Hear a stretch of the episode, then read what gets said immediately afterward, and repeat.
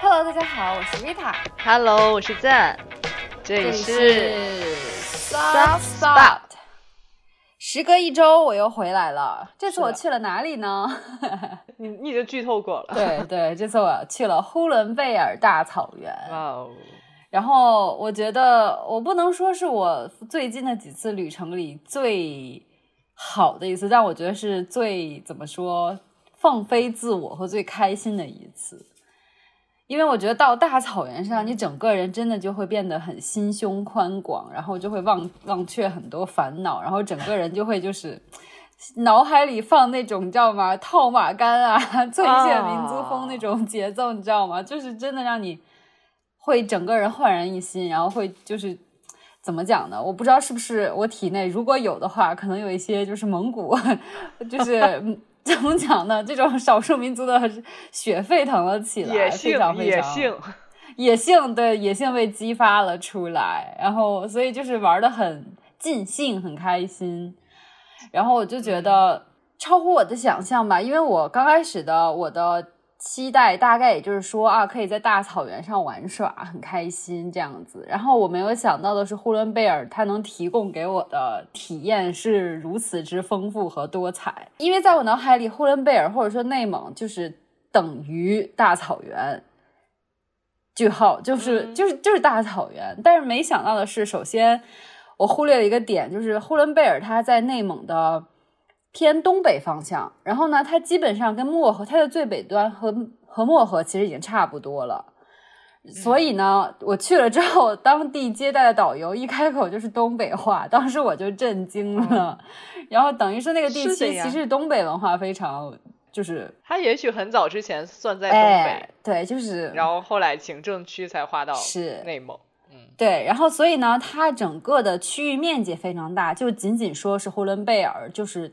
地理它的位置以及它的大小，其实跟英国一样大的。当时我是没有想到的，就呼伦贝尔这个地方，就不只说内蒙啊，就是呼伦贝尔就跟英国一样大，所以它非常非常大。就是它又有草原，但同时它其实也有大兴兴安岭的一部分，就是有森林。然后也有湿地，然后同时呢，它又跟俄罗斯接壤，蒙古接就是边境嘛，所以就有边境小城的一些就是异国风情在里面。尤其是到了我到北边的满洲里之后，就是你，然后就从从那个国门附近看，你就分不清哪边是俄罗斯，哪边是中国，因为满洲里的那个建筑风格就是更加的俄罗斯。反而是就是你去看俄罗斯那边的小镇，就是很苏联风格，就有点像咱们的四，就是小城镇一样的，就是很很微妙的一种感受。所以就是体验拉满，就是各种体验。在草原上，你可以去追小羊，然后 追小羊是我的个人一个 的体验，骑马，然后看马术表演，然后同时呢，你又可以就是在兴安岭啊，然后体验一些。就是东北风情，比如我吃了特别正宗的一的一顿铁锅炖，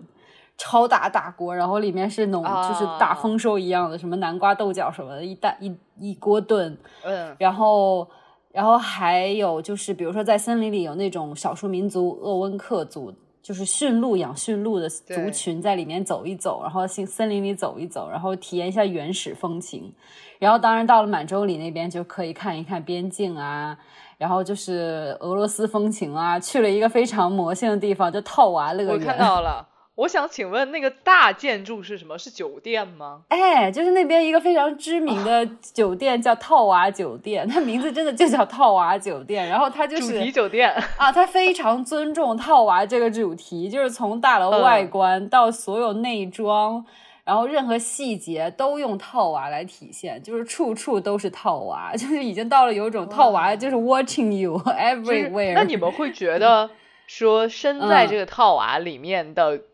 游客个人，其实也嗯变成了套娃的一部分。我感觉就是被套娃了，包括你知道吗？很好笑，这个主题乐园里面还有一个就是马戏团表演，然后那个 表演的过程中，就是正对着所有观众的那个是在。酒店里面啊。不是，那个是在主题公园里面，就是酒店是在主题公园旁边，然后旁边是有个主题公园嘛，对，然后嗯。就是整个表演过程中，背景板上都有一个套娃一直在盯着 你，照然后大家会眨眼，非常非常好诡异哦嗯，就很奇妙。包括它主题乐园里面的设施，像碰碰车啊，嗯，然后旋转木马啊，它的那个顶棚都是套娃，然后就是你走到哪里都是套娃，然后外面的卫生间也是套娃，男套娃和女套娃告诉你男卫生间和女卫生间在哪里，然后所有的垃圾桶都是套娃，从套娃的头顶扔进去，对，呃，好像就是个大概嘴或者是眼睛的那个大概位置，啊 就是，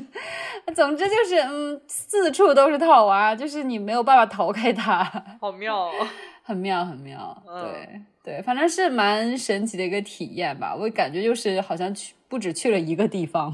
是去了三四个地方，所以我觉得还是一个蛮好的体验。如果大家有机会的话，可以去玩一玩。这是我上上周的最神奇的想跟大家分享的体验。然后拉回到这周的话，其实我的主题就又变成了养生 girl，为什么呢？嗯，我去像 Zen 不是去医院做了推拿吗？按摩还是什么？针灸，哎，然后我就是受他的这个影响，然后也去做了针灸，然后我就觉得我完完全全。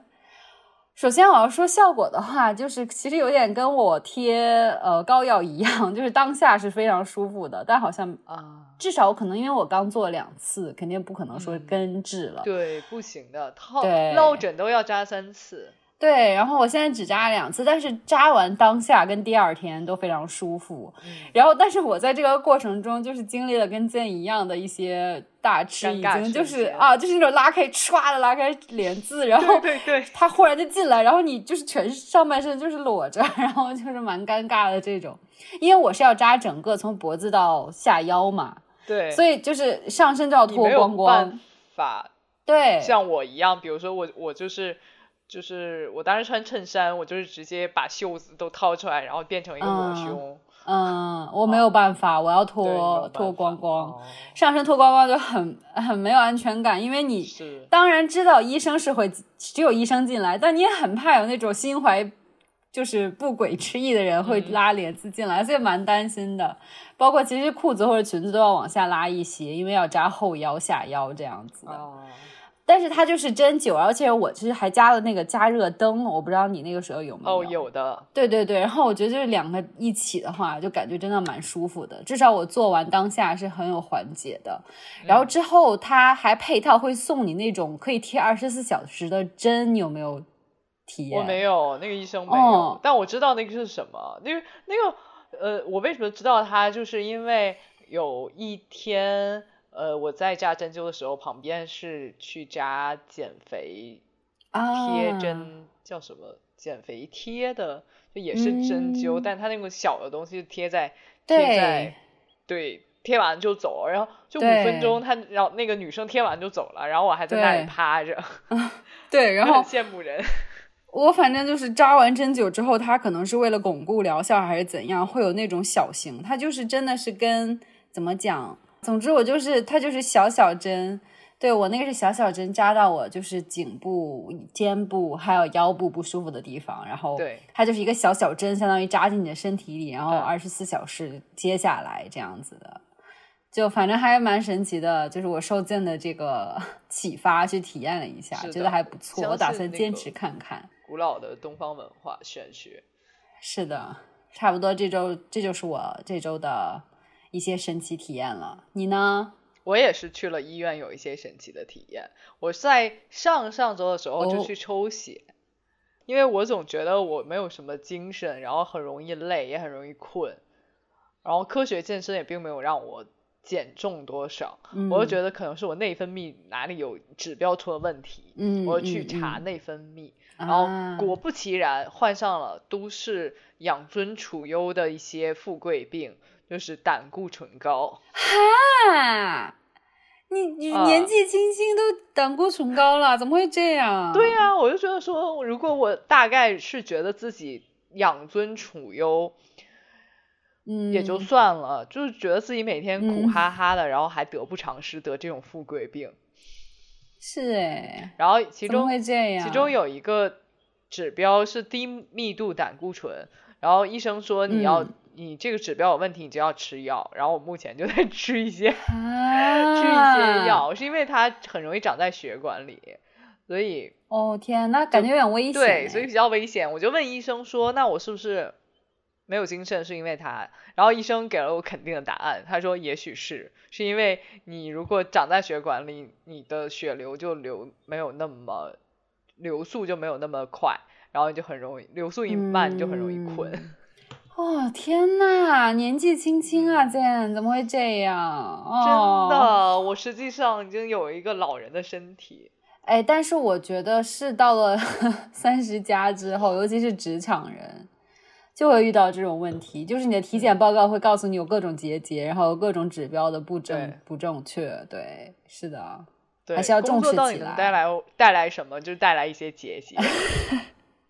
哎，那除了吃药之外，他有给你生活上的建议吗？不知道有没有可以分享给我们听众的？如果我分享给大家，就是虽然对我自己没用，因为医生后来问我说你到底有没有运动，就我说我真的很运动蛮勤的，嗯，要不我也不会来查是那个内分泌。然后他就说那那对你没用，你要吃药。如果大家就觉得是指标没有那么夸张，没有我这么夸张的情况下的话，就大家就不用吃药，就是你多去做运动，然后少食。嗯，了解。甚至我的他，甚至医生给我开那个五块五的药上 的药盒都写说，这个药只负只适合那些运动过后仍没有什么明显改善的人群去吃。嗯，了嗯解。所以不是说哪一个，就是大家也不用说体检看完啊，我那个指标实在是好像超出了理想范围，我就一定要吃药，其实也不一定。嗯，明白明白。所以其实还是要就是健康生活、规律作息，再加上运动，能防止一些对的病提前的发生。嗯对，是我觉得是防止病提前的发生，同时也有可能在你本身有一些初步初初步疾病的时候去做有效的缓解或者治疗。嗯，还蛮重要的。像我这周其实就是配合针灸，我也开始重新去到健身房做私教锻炼了。因为医生也讲说，你现在的状况就是你你可能一直要和这个病痛 共存了。他的意思就是说，你现在不是急性炎症期了，所以他说你是需要去加强运动，然后加强力量，才能让你的，比如说背部、颈部的肌肉强健起来，你就不会说经常感到疼痛了，反而。所以我觉得还是要就是做合适的运动的，嗯嗯，嗯嗯。那我们讲一讲说这两周的 money going 吧。好，其实我第一个 money going 是跟你的那个胆固醇有点？关系，但是我不知道应应不应该讲的原因，是因为我还没有真的用。但是我觉得我应该买它，是因为我买了一个体脂秤。哦，你之前没有体脂秤吗？我之前只有体重秤，就是只是告诉你体重的，但是其实真的体重不是能反映一切的一个标杆嘛，对不对？然后我就想说，这次还是应该买一个体脂秤，然后我就购入了体脂秤，因为它就是相当于会告诉你，比如说骨密啊、骨脂啊，骨然后骨头重量啊，然后脂肪重量啊，内脏嗯，就是内脏脂肪的指数啦，包括就是叫什么肌肉含量啊这些的。然后我觉得这些其实比就是单纯的所谓 BMI，就是那个体重的指标要更重要一点。嗯，所以我打算就说配合就是我的健康生活、饮食，然后运动，然后了解我自己的身体其他的一些就是健康指标吧，然后再去调整自己的预期。因为以前就老想着减重减重，但其实更重要的是，比如说脂肪的一个。体脂的一个量往下降，但是其实肌肉啊、蛋白质啊这些，还有包括身体水分啊，应该是稍微往上提一提的。就是我个人来讲，所以就购入了一个体脂秤。然后，那我就不推荐品牌了，因为我还没有用。但是我想请问，就是其实嗯体脂这个东西，如果你上私教，私教的场所不会都有吗？是，其实是有的，而且它 suppose 它那个仪器是更专业的嘛，因为有手加脚一起测，嗯就是其实体体检时候也是用那种的。但是我就想说，在家有一个不就可以天天测了吗？哦，就是可以更加就是密集的，然后去记录一下身体的变化，因为这种现在的体脂秤也都可以联网啊，跟手机 APP 绑定，然后就是可以记录你身体的变化，我觉得这个还蛮好的。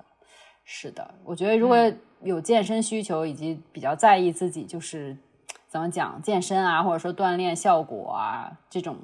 朋友，可以去买一个体脂秤，在家自己监测一下。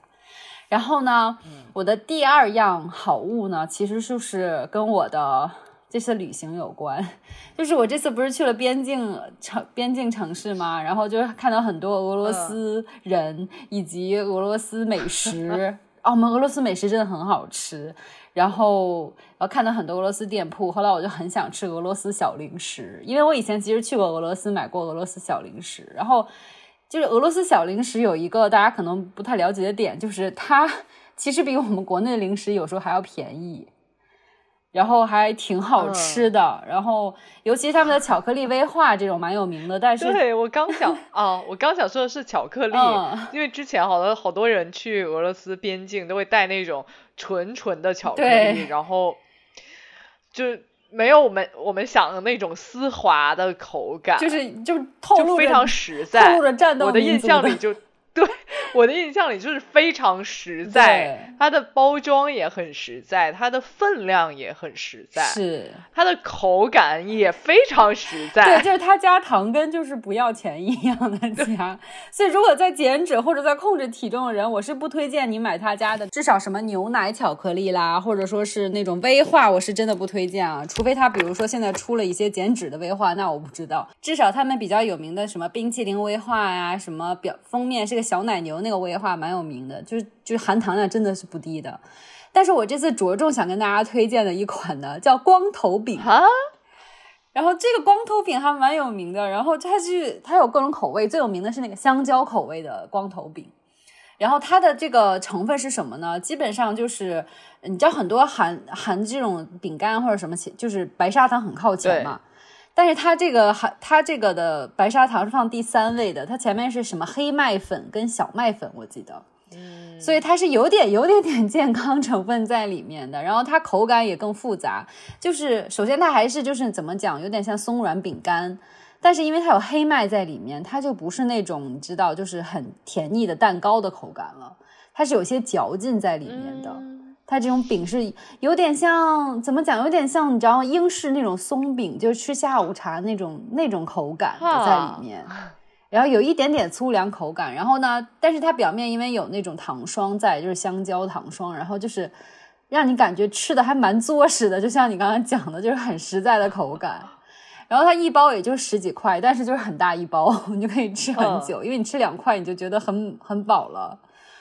然后它现在有很多口味，包括香蕉、红茶、橙子、原味、蜂蜜、巧克力，哎，总之就很多选择。然后我买了五包，才花了六十块钱，哇！但是五大包，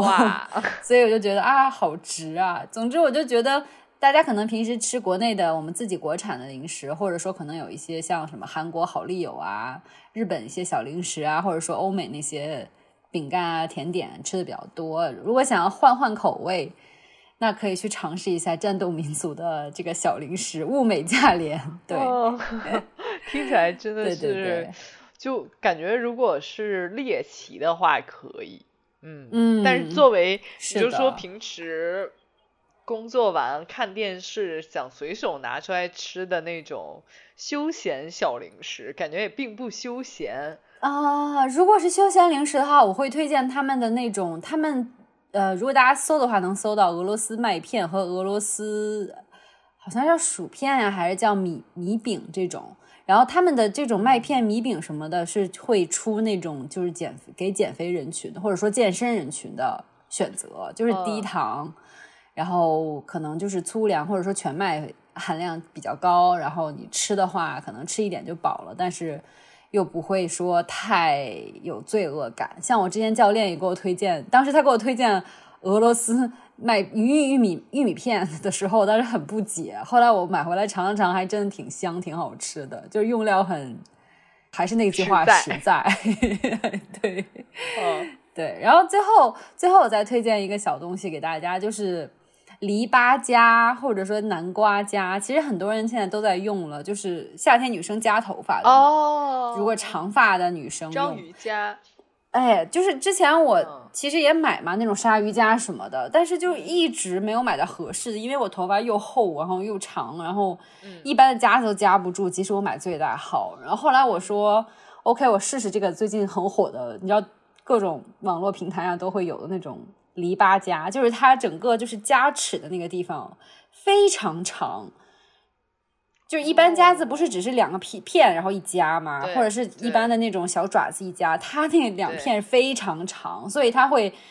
一它一 它就是你摁下去瞬间，它咵一张开，然后瞬间就把你的就是头发就夹住了，然后你再一挤的话，它就是你即使很厚头发也能就很安全的夹在里面。所以我当时就觉得好棒鱼，里面的海妖哦。总之我就就很惊艳了，就觉得 OK，、那这个是确实能夹住头发的，并且夹的还蛮死的。除非我有时候可能运动的时候它会散掉，或者说躺平一压它会散掉。但是就是正常，比如说我出去遛个狗啊，就是在外面走路啊什么的都不会松掉，所以我觉得还蛮满意的。嗯，尤其夏天很热嘛，然后头发不想散散掉的时候，我就会用这个夹子，非常赞，绝绝子。嗯但我在此提醒各位女生，就是开车的时候不要用哦，对类，似的这章鱼夹或者什么鲨是鱼夹，因为我之前好像看过一个事故的故事，事故的案例，就是讲说有一个女生就是带着这种夹子去开车，然后突然临时刹车，啊，之后她的章鱼夹就那个齿就都断了，哦天呐，好危险哦！对，所以我再也不敢带着开车了。嗯，我觉得是个很好的提醒。嗯，嗯，就是坐车可能也会有这种问题。好，那我我这一周其实买的也都是比较比较养生的东西，就是因为最近山姆那个，我不知道你你应该不知道，就是最近山姆有一个小挎包特别道火，然后我自己会觉得它好适合当相机包哦，然后我就兴嗯冲冲的去了，就是北京的山姆没有上，但是我就哦。新买了一箱酸奶回来，然后后来我就觉得那个酸奶真的好好喝，我就想到一定要推荐给 Soft Spot 的朋友们，嗯，就真的挺好喝，就是它的口感是有点像冰激凌的那种，哦哇，就不是我们打开了一下就那种就是就稀稀的那种酸奶，嗯。然后就是冰激凌的那种，所以你就很适合作为夏日的小小零食。就如果你想吃冰激嗯。凌，又觉得冰激凌有点儿不够健康，然后就可以。嗯，而且而且我现在就是因为那个酸奶是里面还有一种就是香一点香草的那种颗粒，啊，然后你就，所以你就我每天早上就加蓝莓，嗯，然后再加一一一个燕麦片，嗯。然后就变成了非常哇，简单的早饭而且。听着像很好很健康的甜点呢。对啊，然后不是很不是什么呃，之前欧美那边的女生很喜欢做那种什么隔夜燕麦碗，啊哦，，对，然后那个酸奶也很适合做隔夜燕麦碗，因为我觉得说隔夜嗯燕麦碗这种东西，我觉得对我来讲最大的困难在于没有碗，嗯，对，所以你那个酸奶刚好就吃就放在一个碗里，你就可以把它蒯出来一点，然后放个燕麦之后再把它蒯出来一点，直接倒回去。哦，所以它的那个碗是很适合的。我觉得是很适合的，它不嗯是那么大透明的碗，它其实就是跟一个冰激凌盒子一样大的，一碗一碗的。嗯，哎，这是个小 tip。嗯对，所以这个这个是我最近淘到比较好的东西。然后另外就是因为刚才说过了，本人的胆固醇有点 高，嗯 所以我就很惜命，我很怕死，然后我就就买来那种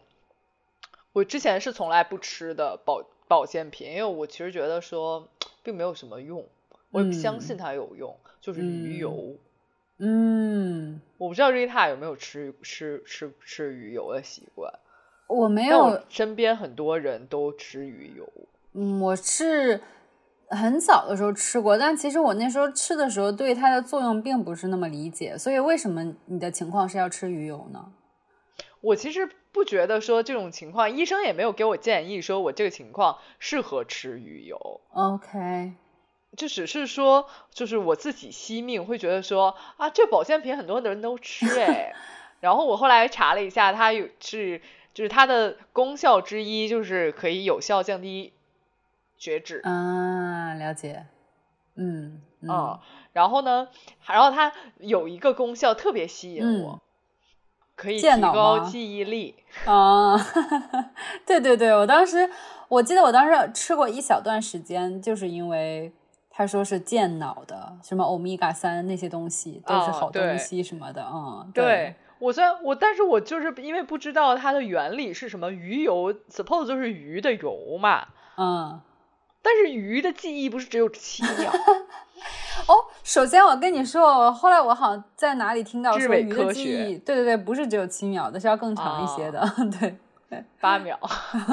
没有比这个再长一些，好像至少上一分钟的，还是一分钟什么的，反正是上。对，再怎么说，它应该也不是一个记忆力很好的动物，然后它的油却可以让人提高记忆力。我我其实当时是存疑，存疑，但后来想说相信玄学，然后别人吃我也吃，也不会怎么样。万一万一提高了呢？就是有一种这种想法。然后我就是买了鱼油，但好死不死，我不知道所有鱼油都是这样，还是我买的鱼油是这样。好死不死，每一颗每一颗鱼油都极大。我就想跟你吐槽那一点，就是我当时后来不吃了，就是觉得它太大颗，我感觉会噎到，而且它还有鱼腥味。我不知道你买的这块有没有？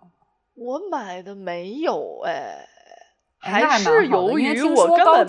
不，我不会把它戳破吃啊，就直接都。我也不戳破。但是它就是有味道，开开那个盖子，然后就有味道。哦，那我没有哎，我没有，我就是正常的，然后就正常吃。不过就是有点卡嗓子眼儿，但我就觉得说，嗯，你反正吃进去没有那个发生这种窒息噎到的反应，就 就就是顺利吃了。OK 啊，然后呢，我还想我在此想提醒大家一点，就是你知道鱼油是要随餐吃的吗？啊，我知道大部分保健品都说随餐吃，但是鱼油是一定要。但鱼油随餐吃是以油化油的。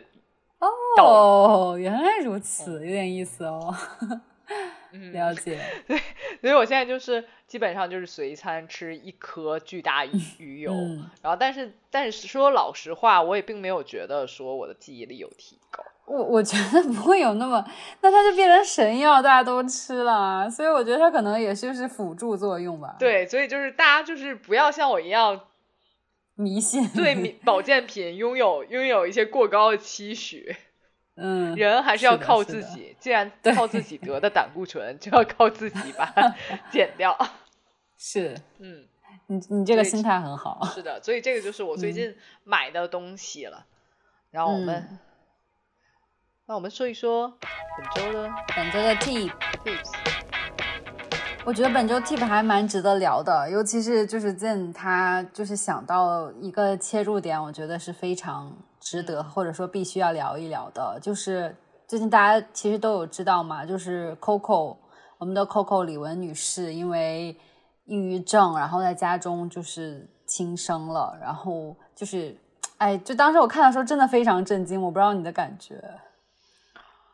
呃，看的时候我不太相信是真的。最开始，就因为我是当时在商场做按摩椅，然后我在商场找按摩椅的途中听到这个消息，然后我整个人真的是，因为现在网上这种消息太多了，嗯嗯嗯。我就觉得它是假的，我就一瞬间就会想到说，我们小时候在地铁里不是很多卖那种小报纸的，都会喊什么刘德华跳楼啊？对呀，就这种。然后我就觉得肯定是这种新闻，我就不信。然后我就去网上查，然后发现是这样子的。对，就是因为他给人的感觉一直是非常阳光、非常快乐，就是传达正能量的这一种。嗯。但是没想到，就是偏偏是他，然后。好像在他去世前还跟大家粉丝，然后就是传递正能量，对，然后就觉得啊，想想真的好难过。然后其实不只是就是娱乐圈或者说名人这样子，其实身边其实也有朋友会有说抑郁症困困扰的，然后很多人也不被理解，尤其是很多时候大家看起来就蛮开心的快乐小狗这一种，嗯，结果却会就是在其实自己可能在家就是。蛮难过的，然后也不被人理解，所以我觉得还是我们要聊一聊这个问题。嗯，对，因为嗯，怎么讲，就是我我一直觉得，就是 Coco 这个人是非常快乐的，甚至之前我有一段一段简简单的小小的联系的经历，也是由于我在哦上一份工作找工作的时候。就是去到了 Coco 的公司，然后当时的面试官有问我一个问题，就是那你觉得 Coco 应该如何后面应该如何做嘛？就类似我我工作领域的这种问题。然后我觉得，然后我当时就觉得说，那他是一个这么快乐的人，那他应该做就是把这个快乐都散播出去。嗯嗯。然后直到直到非常不合时宜的，直到我听到他去世的新闻。嗯，我在我在脑子里想的第一首歌，也竟然是他的好心情。嗯哦，天呐，好难过啊！就是我想不到其他的歌，我就是想到好心情。然后，然后就觉得说好不合时宜哦。我在他去世的消息时候，心里脑子里就是什么呃，有你就有好心情。但是我觉得很正常，就是他确实给大家一个好心情的。形象，然后呃，同时，因为我觉得很多时候我们都作为普通的女人，甚至都没有她对外一样有非常好心情的形象，嗯，所以 Coco 因为抑郁症离世的时候，我觉得很多时候，包括我自己觉得很多时候，我们是无法切身体会是一个抑郁抑郁的情绪带给一个人恐怖的摧毁能力。嗯嗯，是的，不管是 Coco 这么一个拥有好心情，嗯，包括他拥有一个灿烂，就是比我们很多平凡的人都灿烂和华丽的人生的时候，还是我们自己这种普通的呃都市丽人，很多时候我们都没有办法抵抗说抑郁能够呃，包括坏心情给我们每个人的打击，所以。就是这一次也是想说，嗯，嗯，唯一我们可以借借这件事情来，嗯，给自己警醒的，就是我们会我们想要把这个快乐的情快乐的细节，或者说让我们觉得说快乐的事件这种细碎的感受说出来。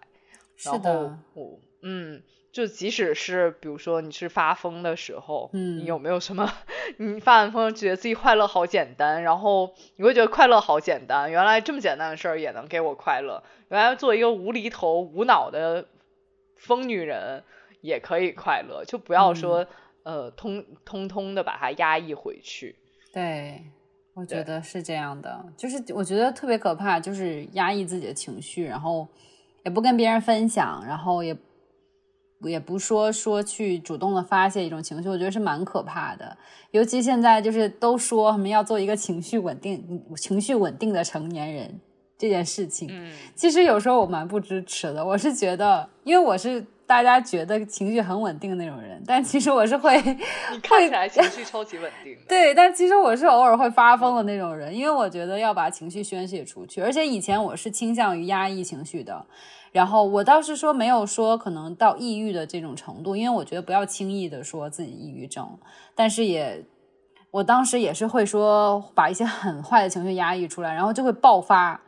然后那种爆发我觉得就非常非常不健康。但是后来我就觉得要随时爆发，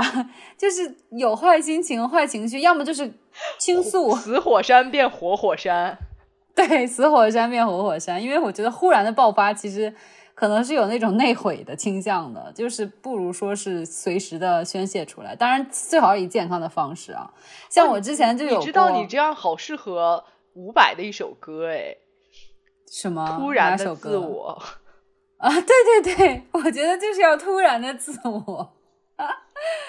是因为我以前太不自我了，就是特别在乎别人怎么看，或者说是别人会不会受伤害。然后像我以前很很。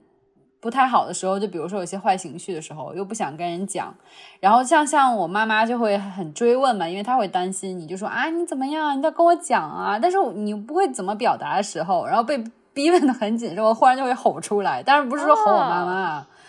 对，但是就是忽然就是整个人说，就不也不是说冲他说你不要再说了，而是说我就把我的那些坏情绪全都吼出来。吼出来之后，虽然吓得他不轻，但是他就说，嗯，也许我们应该找专业人士解决一下，类似这样子。然后就是我我很希望就是大家能充当那个主动去像我妈妈一样主动去打破那个壳的人，因为很多人其实是不知道怎么说，或者说不愿意说。那你多问几句，也许能就是帮助到一个人。嗯然后呢，还有就是像我以前很不好的时候发疯的瞬间。但我从，但我其实跟你，我突然想到说，你你你是这样跟父母相处的，但我好像相反。然后就是因为我在最近的工作一也是一直很忙啊，然后会有很多细碎的就是不适应。然后我就记得有一次，我就我就跟我妈妈微信说，我好烦哦。嗯。然后。然后，然后我妈妈给我回说，记得帮我下一个查什么什么什么电影，我周末要看。然后那个时候，对，所以你刚刚跟我说，你妈，你妈妈跟你说，你倒是说呀的时候，我我就说，真的好好哦，嗯，对吧？对，现在我其实蛮感恩，就是这样子会就是问你追问多追问一下的那个人，对，所以我觉得就是。后来我就慢慢觉得说这样子真的很不健康，就是要发泄出去。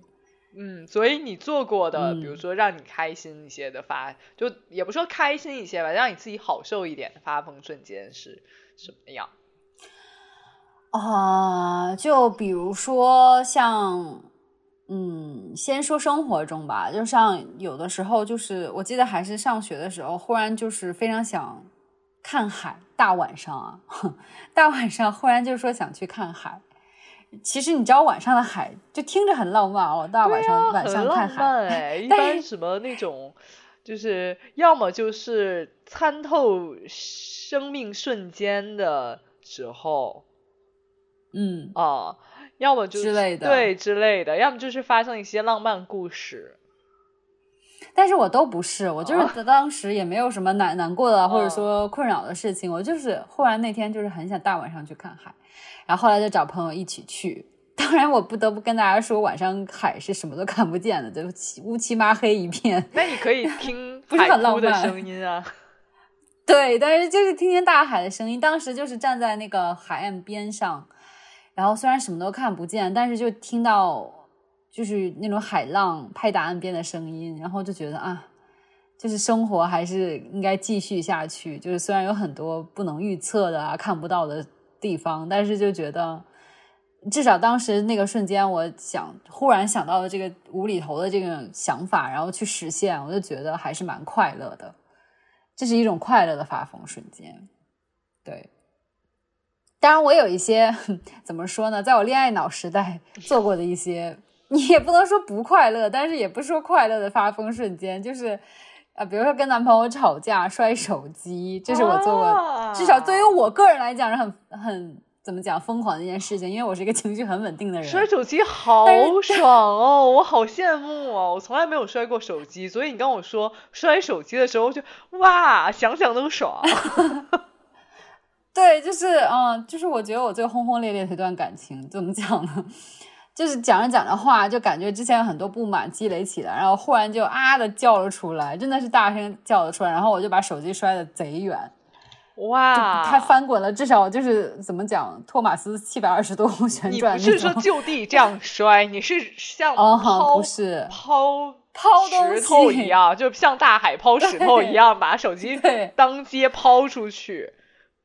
对，就是我当时没有当街了，我是在家里，但是我就从客厅的一头扔到了另一头，就扔的真的很远。为什么不摔点便宜的东西呢？我就是当下是有些后悔的，但是手机首先没有摔坏啊。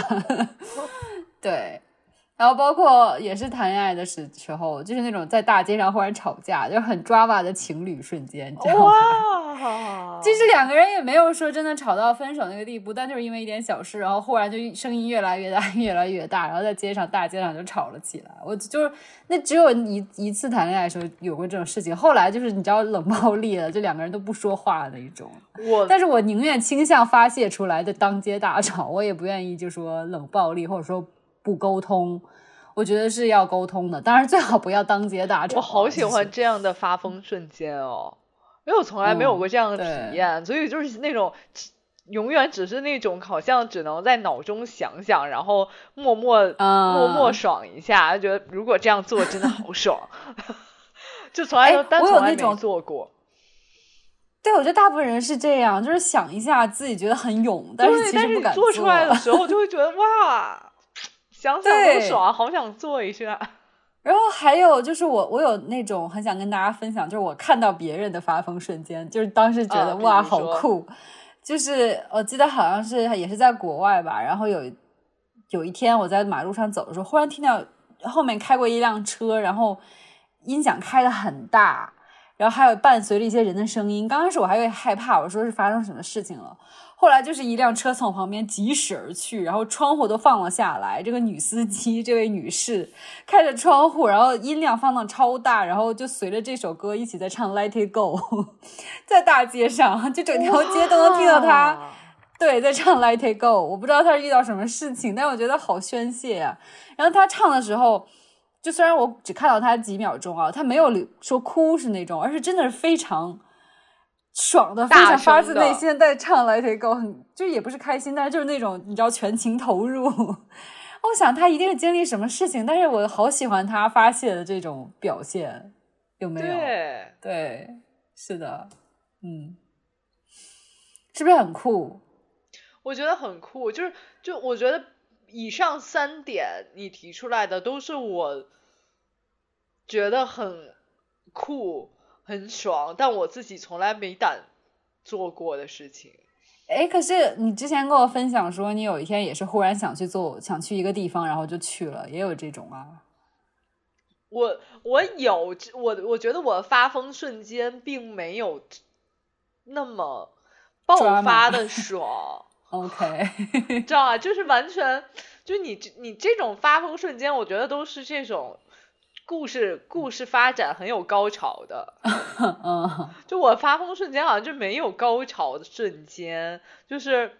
分享一下嘛。呃，我觉得你我们在提出这个题目的时候，我想到我的发疯瞬间是我在这周一的时候，我不知道为什么，我可能是听到了塔的召唤，我自己觉得是塔的召唤，对然后我就是想去看天宁寺塔，嗯然后对，所以我那一天就就是应该没有同事在，我就翘班，然后去看天宁寺塔。嗯，然后刚好那一天星期一的时候是我的呃汽车尾号限号，嗯。然后我我家住的有点远，我就嗯。坐地铁，然后到市中心，嗯，然后下车再倒哦、公交车，蛮远的，然后再 对，然后再走大概几百米，然后去嗯看天宁寺塔。哇，这个天，北京的现在这个天气和气温，你非常有热勇气。对，然后，但我在那个呃，也叫居民，就是居民区家属，就是各种小街道里走，走着走着，突然就是能看到塔就伫立在那儿的时候，我整个人就是、嗯就真的有一点点呃热泪盈眶。哇，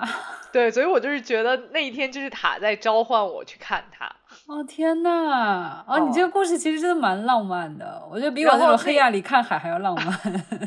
然后，然后我觉得就是到这儿都是浪漫的，但不浪漫就是周一其实那个塔是休息的，不让进的，哦所以我就只能远惜远走到对走到门口，远远的眺望那个塔，嗯，然后就然后大概就几分钟我就走了，我又去啊地铁站了，呃，但是我觉得重点不是就是一定要进到塔里去观塔，而是你就是做的这件就是去观塔的这个路程，其实就已经是一个对我就觉得我就是发疯一定要看到那个塔，嗯，嗯。这个好神奇，还有还有一些宗教神秘的色彩在里面。对，就是我不知道是是是什么玄学，总之就是那天发疯一定要看，就是不惜不惜不上班也要看去看塔，啊，然后不惜要走很远的路也要去看塔，嗯，然后看到之后我心情就好好很多。哇，那真的是一个嗯，我觉得这个可以算作一个发疯瞬间然后我还想到发疯瞬间其实就源于职场，啊。我觉得职场发疯瞬间很值得聊一聊。对，因为因为我觉得什么东西能最困扰我们，就是你在职场上发发生的问题，那个真的容易很压抑。因为职场的同事，你又不能说，或者说领导，你又不能说闹翻脸。嗯，对。但是我最近一次发疯的时候，就是有一天我呃感觉非常不舒服，我就提前回家了。然后刚好死不死，我刚从家里停好车上来，然后就领导就叫我问我说你在不在公司，然后我们要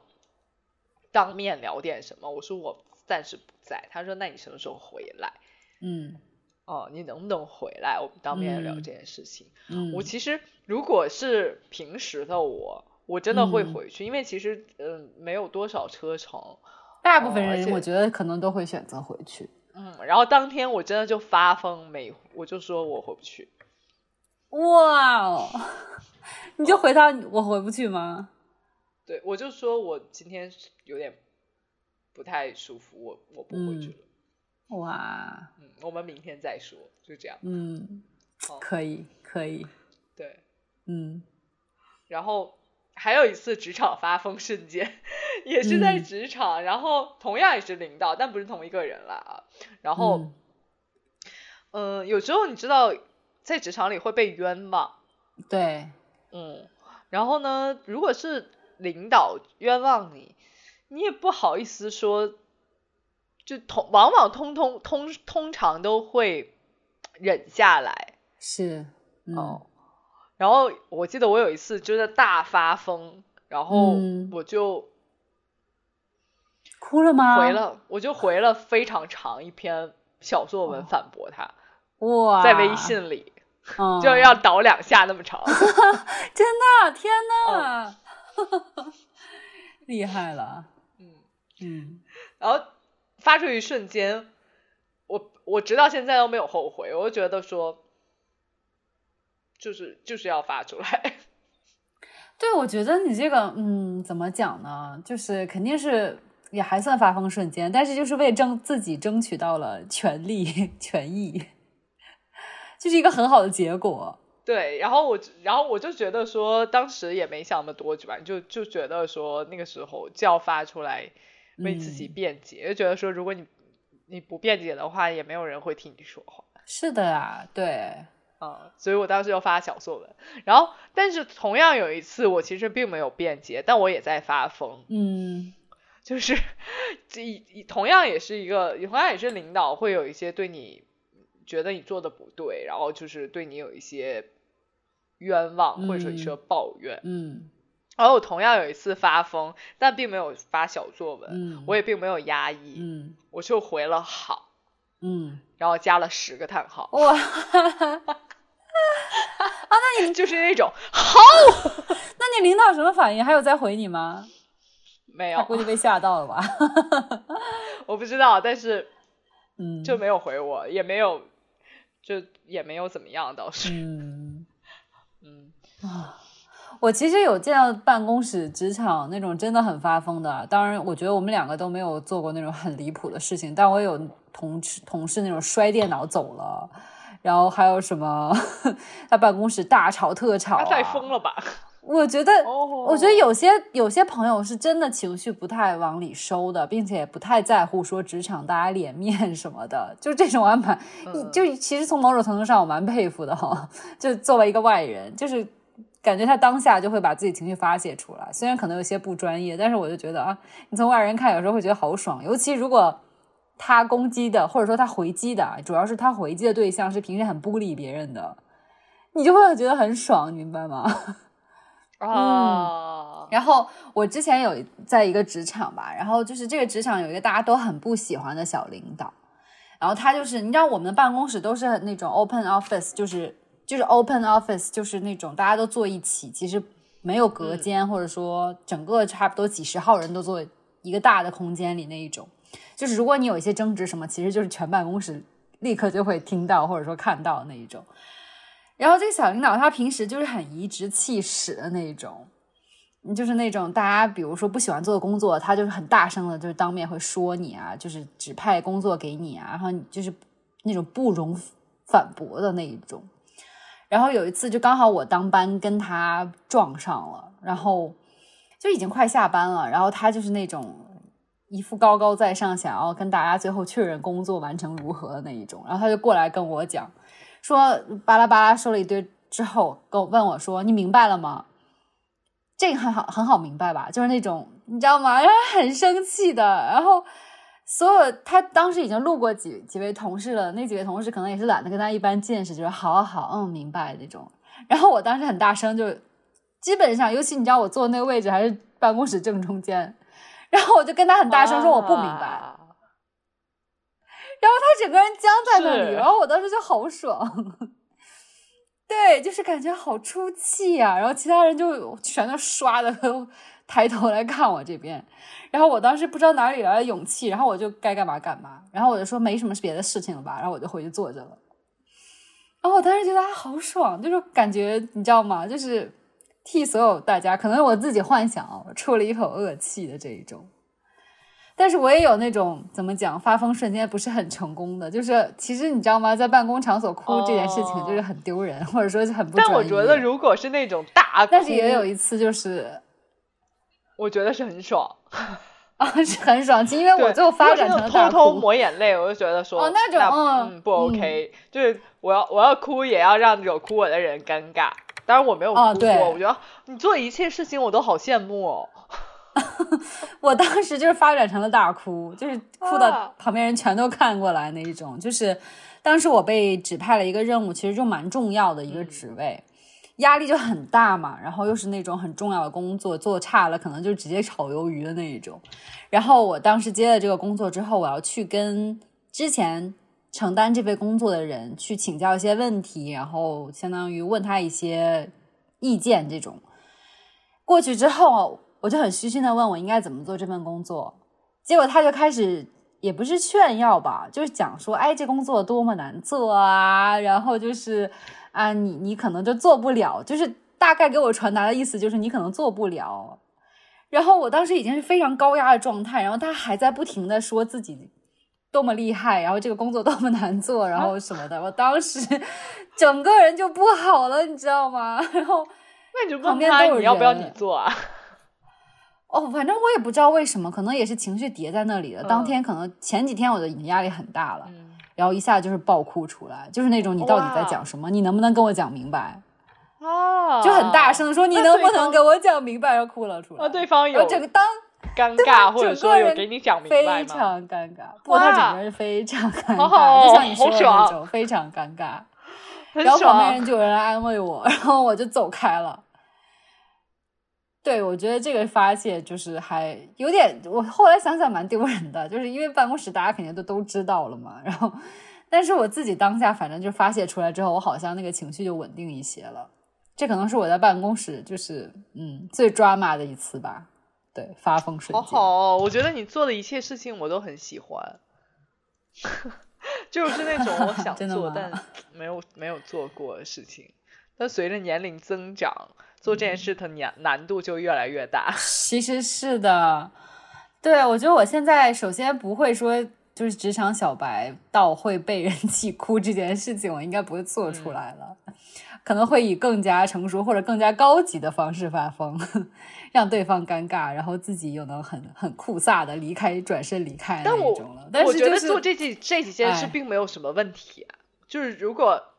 现在是每个职场人。做出这件事情，我也不会觉得说他有什么问题。是的，就是我们经常喜欢在各种社交媒体刷一些，比如说怎么讲讽刺职场上面一些现象，然后录了一些发疯小视频，大家都看一看，心里想一想，说啊，我也希望我能这么做。但其实大部分人都是很遵守职场规则，不会这么做的。所以偶尔做一下，就是感觉挺不一样的。是，对，嗯，而且我觉得。就是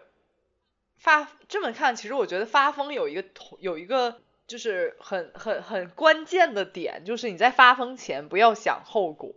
其实是这样的，嗯，嗯，就好像我们在讲这些发疯的事情的同时，我们从来没有想过后果会怎么样。对，但是往往压抑我们自压抑的时候，会想说这个结果会怎么样，所以就比如说啊，这我这样做好像会被炒鱿鱼，哎，嗯，或者说我绩效打分一定会很差，嗯，或者说对嗯、对方男朋友一定会跟我分手，但是我觉得有的时嗯。候不应该就是想太多，也没有怎样，但是实际上我们发完疯也没有什么，根本没有想那、嗯那些结果发生，嗯对，就我也没有被炒鱿鱼，对，嗯，甚至没准想通了，你就炒老板鱿鱼。然后呢，嗯，绩效分数也没有人因为这个打低，或者说你可能演你 根本没挺到绩效分数打分的时候，你就已经离职了。对，是的，然后男朋友也没有因为我发疯跟我分手。嗯对，如果他因为我发疯跟我分手，那只能证明这个男的不行。对，就是你根本没有想、嗯想结果的情况嗯下，那些关也没有发生，然后你也发了疯，然后你也对享受到了我发疯之后痛快的、其实我觉得这些突然的自我的瞬间真的蛮宝嗯贵的，因为我们平时真的就是大家在生活在一定的规规则法法定里面，然后很多时候会压抑一些情绪，然后就是会产生非常不良的后果。其实有时候压抑反而而且我我觉得有时候作为一个疯女人，嗯就提前告诉，就发一些疯，然后告诉外界我就是一个疯女人，反而会有一种就是我不好惹的形象。因为我觉得很多这种，我首先我要说，我们刚才说的那些发疯瞬间，其实不是真的那种，你知道吗？crazy 的那种发疯，而 且这种就是这些发疯，如果你跟就不是那种我跟同事吵架，然后我就上去就拽同事头发，对，对我们不，我们不鼓励这些行为啊。我们刚才讲的一些行为，其实是蛮需要勇气的，也是一个共同点。我觉得，很多时候其实是需要一些勇气的。嗯，嗯，对，对啊而且我觉得这种勇气就是你也不需要说提前计划好，因为嗯我觉得这种勇气就是你有你就发出来了，对，是的，嗯哦，也嗯不需要提前计划好，说我明天一定要发个疯，那感觉好像没有很惊喜。发疯都是由于生活中给你的惊喜，对。哦、对，所以我觉得是你完全不知道的情况下发了疯，然后然后回家会暗自感觉说，哎，我今天好像干了一件很疯狂的事情哦。对，我就想说，如果你之前也有在，就我们的听众朋友，如果你之前也有做一些行为，然后之后有一些后悔，或者说之后有一些尴尬，你不要后悔，也不要尴尬，你要像刚才健的反应一样，哎、我今天蛮酷的哦，然后或者说我下次可以发挥的更好，甚至是对，就是你不需要感觉说那么压抑，或者说那么在意，就没关系，疯就疯了。对呀、对呀、对，所以我还真的希望鼓励一下这种突然的自我，对 真的蛮可贵的。对，就是突然发疯也没事，都市丽人嗯谁有不、谁没有不疯的？嗯，嗯，是的，是的，所以也希望就是跟大家分享这些小瞬间，希望大家也能怎么讲，更积极、更主动的去宣泄一些不好的情绪，然后有什么问题就是大胆的说出来，然后跟周周围的人去分享。就我我觉得是这种，就是有一个都，不管你是怎么样都市丽人，呃，不管你是像瑞塔一样看似呃是很很情绪很稳定，实际上很疯，还是像像我这样 嗯，看似很疯，实际上好像很多发疯的事情都没做过是，的人，就是在适当的时候都可以去发发疯，因为发疯这种事情，嗯，你即使没有对同伴，你自己也可以做。哦，即使你不愿意在公众场合发疯，你也可以像嗯，对，唱《Let It Go》的那个女人一样，对啊，呃，对啊私下私下里发疯，嗯，就找到一种可以让你释放情绪的途径，嗯，不要说一一直压抑，你不快乐你就不要是，每天装作很快乐的出门，嗯，就偶尔偶尔拉拉脸、发发疯对也是可以，也嗯是可以的。对，所以就是大家就都市丽人们殊途殊途同归，大家都去有风的地方吧。嗯，嗯。好那我们这期节目就到这里了我们下周再见吧拜拜。